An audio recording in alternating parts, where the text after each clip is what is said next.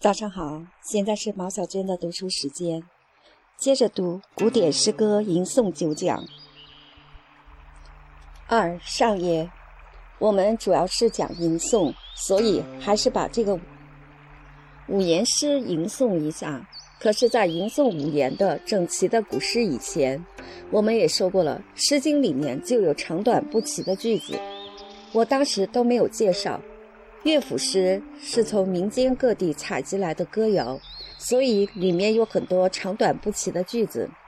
我们现在既然是讲吟诵，那么在讲五言诗的吟诵以前，先要讲一讲这种长短不齐的句子该怎么样来吟唱。四个字一句的，比如“关关雎鸠”很容易；就算是《离骚》那样的长句，如“帝高阳之”。它仍然有一个规律，一个循环往复的节奏。对于这种杂言不整齐的句子，我们本来说两个字不成节奏，可是像上耶这首诗的第一句就是只有两个字。上耶是汉代的一首乐府诗，是民间流传的一个歌词。那么上耶是什么意思呢？在上的青青的天呐，上耶就是天呐。一般人在悲苦的时候就呼天，这就是上也。他有什么悲哀呢？我欲与君相知，我和你，我所爱的人，我愿意跟你相知，说的非常好。现在的人谈恋爱讲什么？你有没有汽车？有没有房子？有多少存款？可是古人说，人之相知是贵相知心。你要先有一个内心的相知，你的感情才是长久的。抛开了内心，只追求外在的汽车、房子、金钱，就会像现在这样离婚的人非常多。刚结了不久就又离了，第二次离了，第三次又结了，第三次结完，第三次又离了，因为他没有相知，只剩下物欲的私利了。所以你看古人多么朴素的感情，上也，我欲与君相知。我要找到一个跟我心灵上可以沟通的相知的人，我欲与君相知。如果我找到这样一个人，长命无绝衰，我愿意我们两个人永久的相爱，相守终生。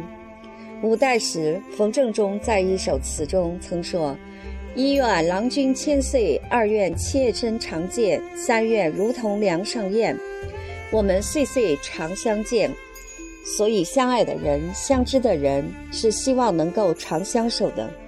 我们要相守到什么时候？山无陵，江水为竭。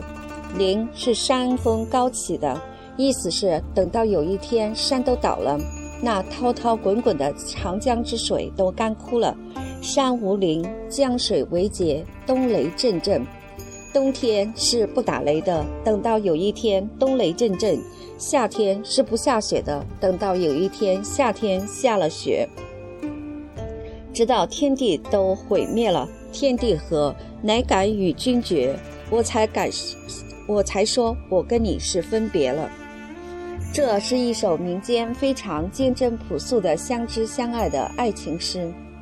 那么这样的诗怎么读它呢？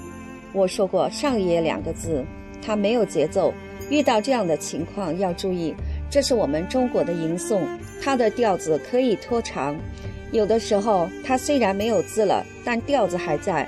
现在我把它吟诵一遍：上耶，我欲与君相知，长命无绝衰。山无陵，江水为竭。我念的是借，就是我们说的声调，吟诵的调子很重要，读的那个音也很重要。要区别是平声还是仄声。我虽然是北方人，不会说入声字 p、t、k 的收尾。比如我姓叶，我应该念叶，但是我就说叶了。我们没有那个 p、t、k 的收尾，于是，可是我要尽量把它读成仄声。这是我们北方人读诵古诗最起码的一个要求，要把它平仄的声调读对了。山无陵，江水为界。冬雷阵阵，夏雨雪。雪字儿也不是个入声字儿，所以不念雪，而念血。冬雷阵阵，夏雨雪。天地鹤，鹤也是个入声字儿，乃敢与君绝，这个字也是入声读绝。听老师这么讲，那我这一句应该念：山无陵，江水为界，冬雷阵阵，夏雨雪。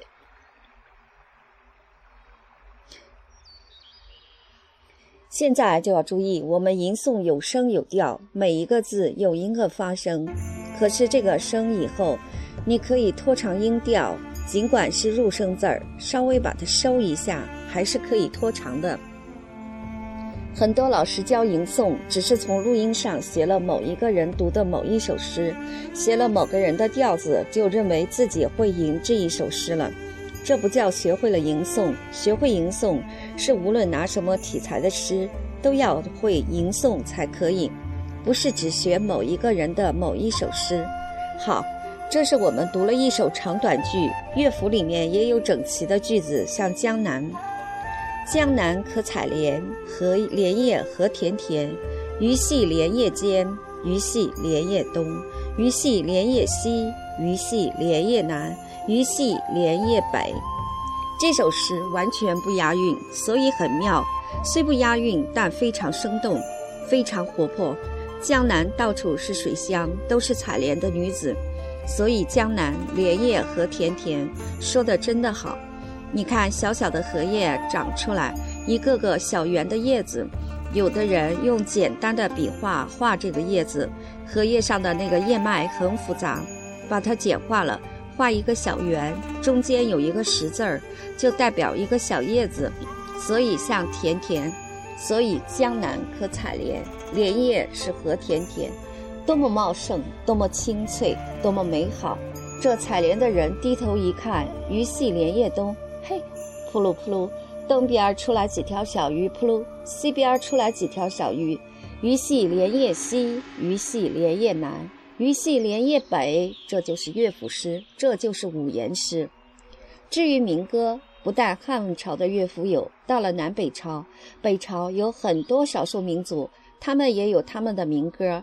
比如这个敕勒歌，敕勒歌是北方的少数民族，敕勒是北方的一个少数民族，大概在现在的甘肃、内蒙这一带，敕勒歌就是那个地方的民歌。敕勒川，阴山下，这下就是在这里。我们也不是说什么古音，只说诗韵，就是平水韵，作诗的诗韵。这个字儿是上声马韵，所以念霞。天似穹庐，笼盖四雅。上声马韵，天苍苍，野茫茫，风吹草低见牛羊，也是长短句。我刚才说了。凡是长短句的发声以后，可以把调子拖长。敕勒川，阴山下，天似穹庐，笼盖笼盖四雅。天苍苍，野茫茫，风吹草低见牛羊。风吹草低见牛羊，风吹草低见牛羊。因为它不到一个双句子的节奏，是个单句，所以个可以把它重复几次。就像我们说“未成三叠”这个句子可以叠，即在吟诵的时候可以把它重叠进去。三古诗十九首，接下来就是正式的五言诗了。先是汉魏的五言古诗，最有名的是古诗十九首。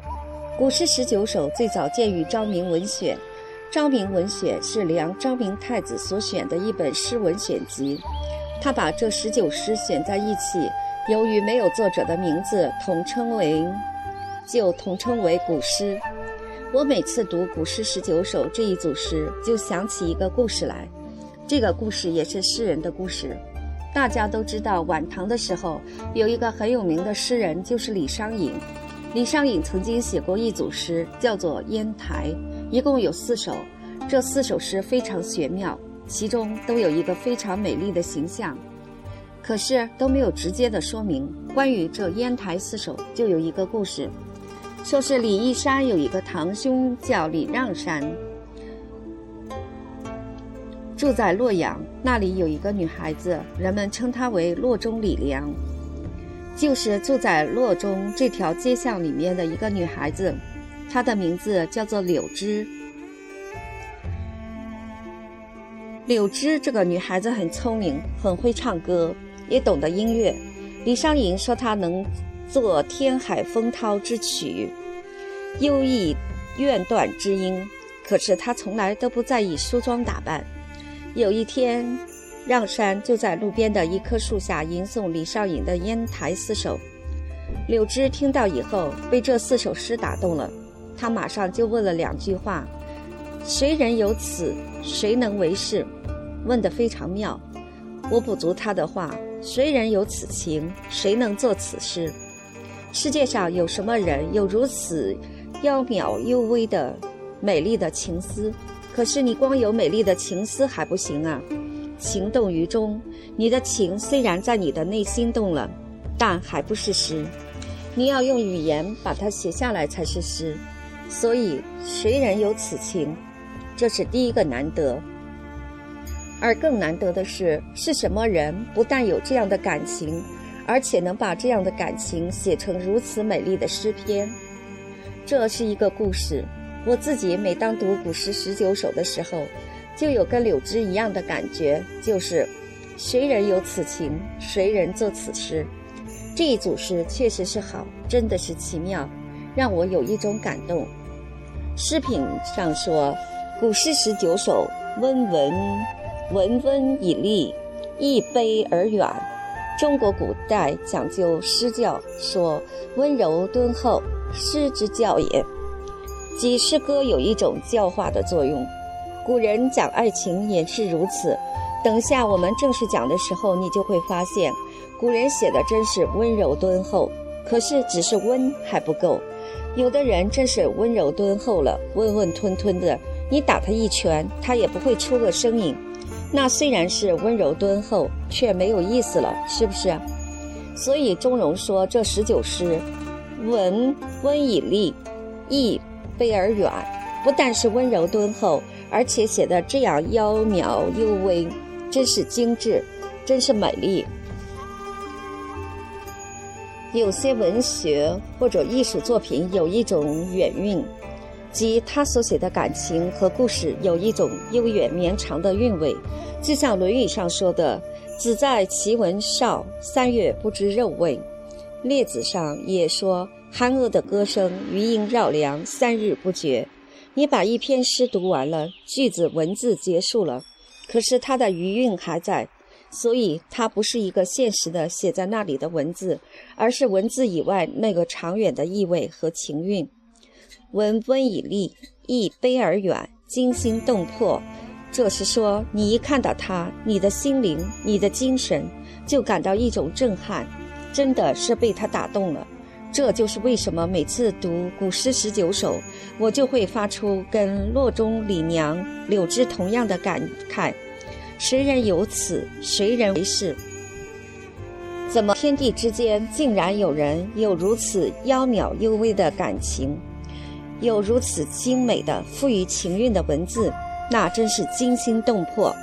中国古人论诗讲究诗眼，诗句里要有一个诗眼，那就是画龙点睛。相传南北朝梁代张僧繇游画了一条龙，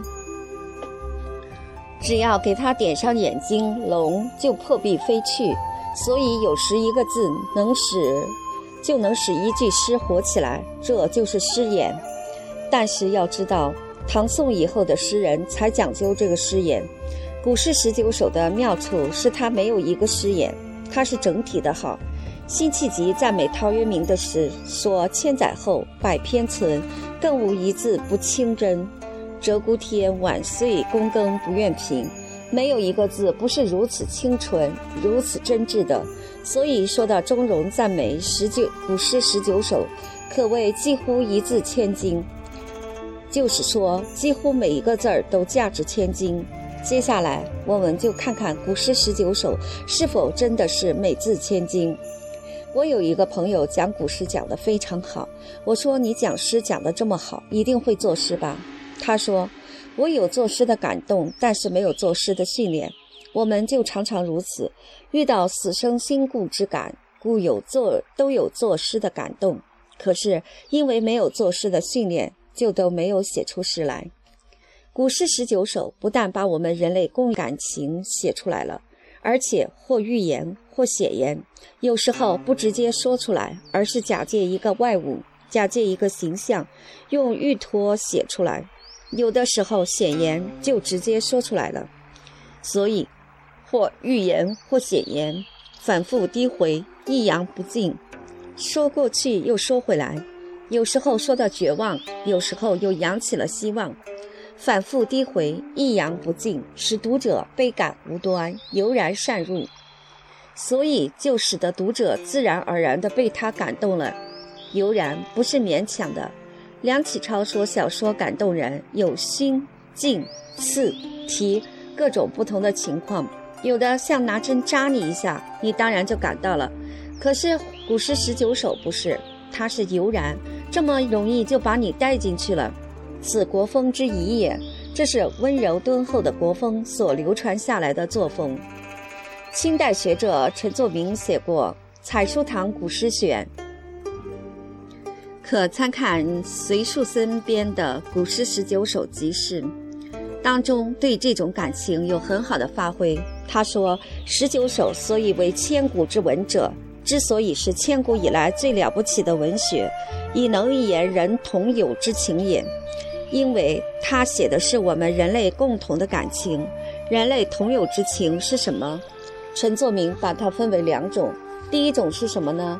人情莫不思得志，而得志者有几？每个人都有很多的理想，很多的期待，很多的盼望，但是有哪一个人的理想、期待、盼望完完全全都满足了呢？虽处富贵，兼兼犹有不足，况贫贱乎？念到此处，要对一个字做个注解，因为我又念错了。竖心旁哥哥兼兼而有之的兼，有两个读音，一个念欠，一个念切。念欠的时候，是动词，表示不满、怨恨的意思，还有不足、缺乏的意思。念切的时候，是感到满足、快事。所以，根据这个注解来说，这里应该念“欠”，应该是感到不满、怨恨、不足、缺乏的意思。好，再念一下这句话，再念一遍：“虽处富贵，欠欠犹有不足，况贫贱乎？”常言说：“人心不足蛇吞象。”一个人就算有了富贵，他内心之中仍然有空虚，仍然有缺憾。何况是生活在贫贱之中呢？按照叔本华的作为意志和表象的世界所说的，人类的欲望是永远没有满足之日的。所以志不可得是人类同有之情。不仅如此，志不可得而年命如流，每一个人的理想和愿望都不能够完全实现，而我们的年华、我们的生命却像流水一样逝去。自是人生长恨水长东。李煜《乌夜啼》：“东逝水，无复向西流。”《红楼梦》中此句。陈子昂的感遇是说：“迟迟白日晚，袅袅秋风生。岁华尽摇落，芳意尽何成。”有一天，岁华摇落了，到人生迟暮的时候，就像屈原说的：“惟草木之零落兮，恐美人之迟暮。志不可得，而年命如流。”这是第一种人类共有的感情，所以谁不感慨？第二种人类共有的感情是什么呢？陈作明说：“人情与所爱，莫不欲终身相守。”人们总想与所爱的人终身相守，然谁不有别离？可是哪一个人没有经历过生离或者死别？以我之怀思，猜彼之见气，忆其长也。因为我们经历过这样死生的离别，再想到古诗十九首所写的那个“逐尘弃妻”，也是我们人类通常共有的感慨。夫终身相守者，不知有愁；亦夫不知其乐。乍一别离，则此愁难已。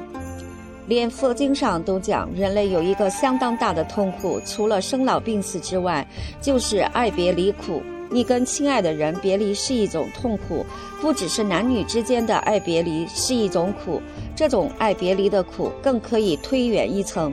陈作明就把它推远一步，说：“人情与所爱，莫不欲终身相守。乍一别离，则此仇难已。逐臣弃妻与朋友阔绝，皆同此旨。”所以写别离的感情，就可以把它推广到逐臣弃妻与朋友阔绝。我们在讲词的时候说，古代的小词都是写美女，都是写爱情。可是张慧妍说，你就是写男女的爱情离别，写的最好的时候，就可以传达出那些闲人志士、幽约怨匪的感情。所以他说，即命风摇李相男女哀乐。以道贤人君子优曰怨匪不能自言之情，此选序。因为他们有一个共性，有这么多相通之处，这是使古诗十九首丰富起来的另外一个更大的原因。故十九首为此二意而低回反复。陈作明说，古诗十九首有两个主要的内容，一个是志不可得而年命如流的悲哀。另一个是与所爱的人离别的悲哀。我们这里就讲两首诗，一首代表志不可得而年命如流，另外一首代表男女离别的痛苦。人人读之，皆若伤我心者。此诗所以为性情之物，而同有之情，人人各具，则人人本自有失也，则人人本自有失也。但人有情而不能言，今能言而言不能尽，故特推十九首以为至极。你为什么要写诗？每一个人只要生来有感情，就有一种本能的情动于衷的感情，只是我们普通人说不出来。而古诗十九首写的是我们人类共有的感情，而且写得这么好，这十九首真是一组了不起的诗。自《诗经》《楚辞》以后，中国优秀的诗歌就算古诗十九首了。我们现在就拿古诗十九首的第一首来看一看：“行行重行行，与君生别离。相去万余里，各在天一涯。道路阻且长，会面安可知？胡马依北风，鸟巢南枝。”相去日已远，衣带日已缓。浮云蔽白日，游子不顾返。思君令人老，岁月忽已晚。弃捐勿复道，努力加餐饭。行行重行行，就是写一个别离的基本形象、基本动作。李太白《黄鹤楼送孟浩然之广陵》中说：“孤帆远景，远影碧空尽。唯见长江天际流。”岑参《白雪歌送武判官归京》中说：“山回路转，不见君。雪上空留马行处。”如果你是坐船走的，就如李太白所说，看见一个白色的帆影越走越远，在。碧天的尽头，这个帆影就消失了，帆影都看不见了。唯见长江天际流。岑参所说的是骑马走的，所以是山回路转不见君，雪上空留马行处，只有马走过雪地上的印子。而行行重行行，只要是送别，不管是坐船的还是骑马的，都是亲眼看他越走越远。如果是相爱的两个人，本来你愿意跟他永远在一起，可是现在你们分别了，就好像有谁把他从你身边硬生生的拉开了一样。所以是与君生别离。这个生别离的生字儿有两种可能，一个是跟死对举的生。楚辞九歌里说：“乐莫乐兮心相知。”接着又说：“悲莫悲兮生别离。”人间最悲哀的就是生别离，生别离在这里是跟死别离相对的。我们说死别离当然是可悲的，而为什么生别离才是最可悲哀的呢？因为死别离是一痛而绝，你再也没有希望和他见面了。你当时也许是极悲生痛，但是从此以后你心断忘绝，天长日久也就慢慢过去了。可是生别离呢？他一直在那里，你永远也放不下。这个道理薛宝钗最懂得，所以《红楼梦》里边，林黛玉死了以后，大家都对宝玉隐瞒，宝玉不知道黛玉已经死了，所以心里总是惦记着林妹妹。大家都骂薛宝钗，说你怎么就告诉她林妹妹死了？薛宝钗说：“你们不告诉她，她这心里总是悬着，总想着林妹妹。现在告诉她了，她今天是悲哀痛苦昏过去了。可是慢慢的，她的心反而会安定下来，因为她没有什么想头了，是不是？这就是死别离跟生别离之不同。行行重行行，与君生别离。”如果是死别离，这是命运，是天意。作为一个人，我们是无可奈何的，我们无可作为。什么人能够跟死神去抗争？你没有办法。可是，如果我们两个人都活着，为什么没有办法在一起？所以，这才是可悲哀、可痛苦的事情。可是，这生别离还有另外一个可能性，就是硬生生的别离。什么叫硬生生的？比如两张纸。我偶然把它们放在一起了，但是它们本来就不是连在一起的，所以我一下就把它们分开了。这个就是普通的别离，而本来是连着的一张纸，你把它撕断了，这才叫硬生生的。要知道，虽然有这么多的可能性，但是按照古诗十九首所作的时代，这个生别离是跟死别离相对的，是《楚辞九歌》中那个悲莫悲兮生别离。因为硬生生的这种意义是后代才有的，所以通过理性的分析，可以说古诗十九首的时代一定是跟死别离相对的生别离。可是我们作为二十一世纪的人，已经有硬生生的这样一个语法，就自然可以产生那个硬生生的一种感受和联想。行行重行行，与君生别离，这是一个实现实的别离，相去万余里。去在这里不是动词来去的去，而是距离，指两个人相距有一万多里这么远了。相去万余里，到这里就有一个反省：你已经走得越来越远。我忽然间停下来一想，我们已经相隔了有万里之遥，各在天一涯。你在天的那一边，我在天的这一边。从我而言，你在天涯；从你而言，我在天涯。请大家注意。这个“牙”字儿有三种读音：一是念“牙”在诗韵的麻韵里边儿；二是念“癌”在家韵里边儿；三是念“遗”在知韵里边儿。这里压的是知韵，所以念“遗”。中国有的文字，有的时候是同义而多音，同一个意思有很多不同的读音；也有的时候是音变了，这个意也变了，音不同，意也不同。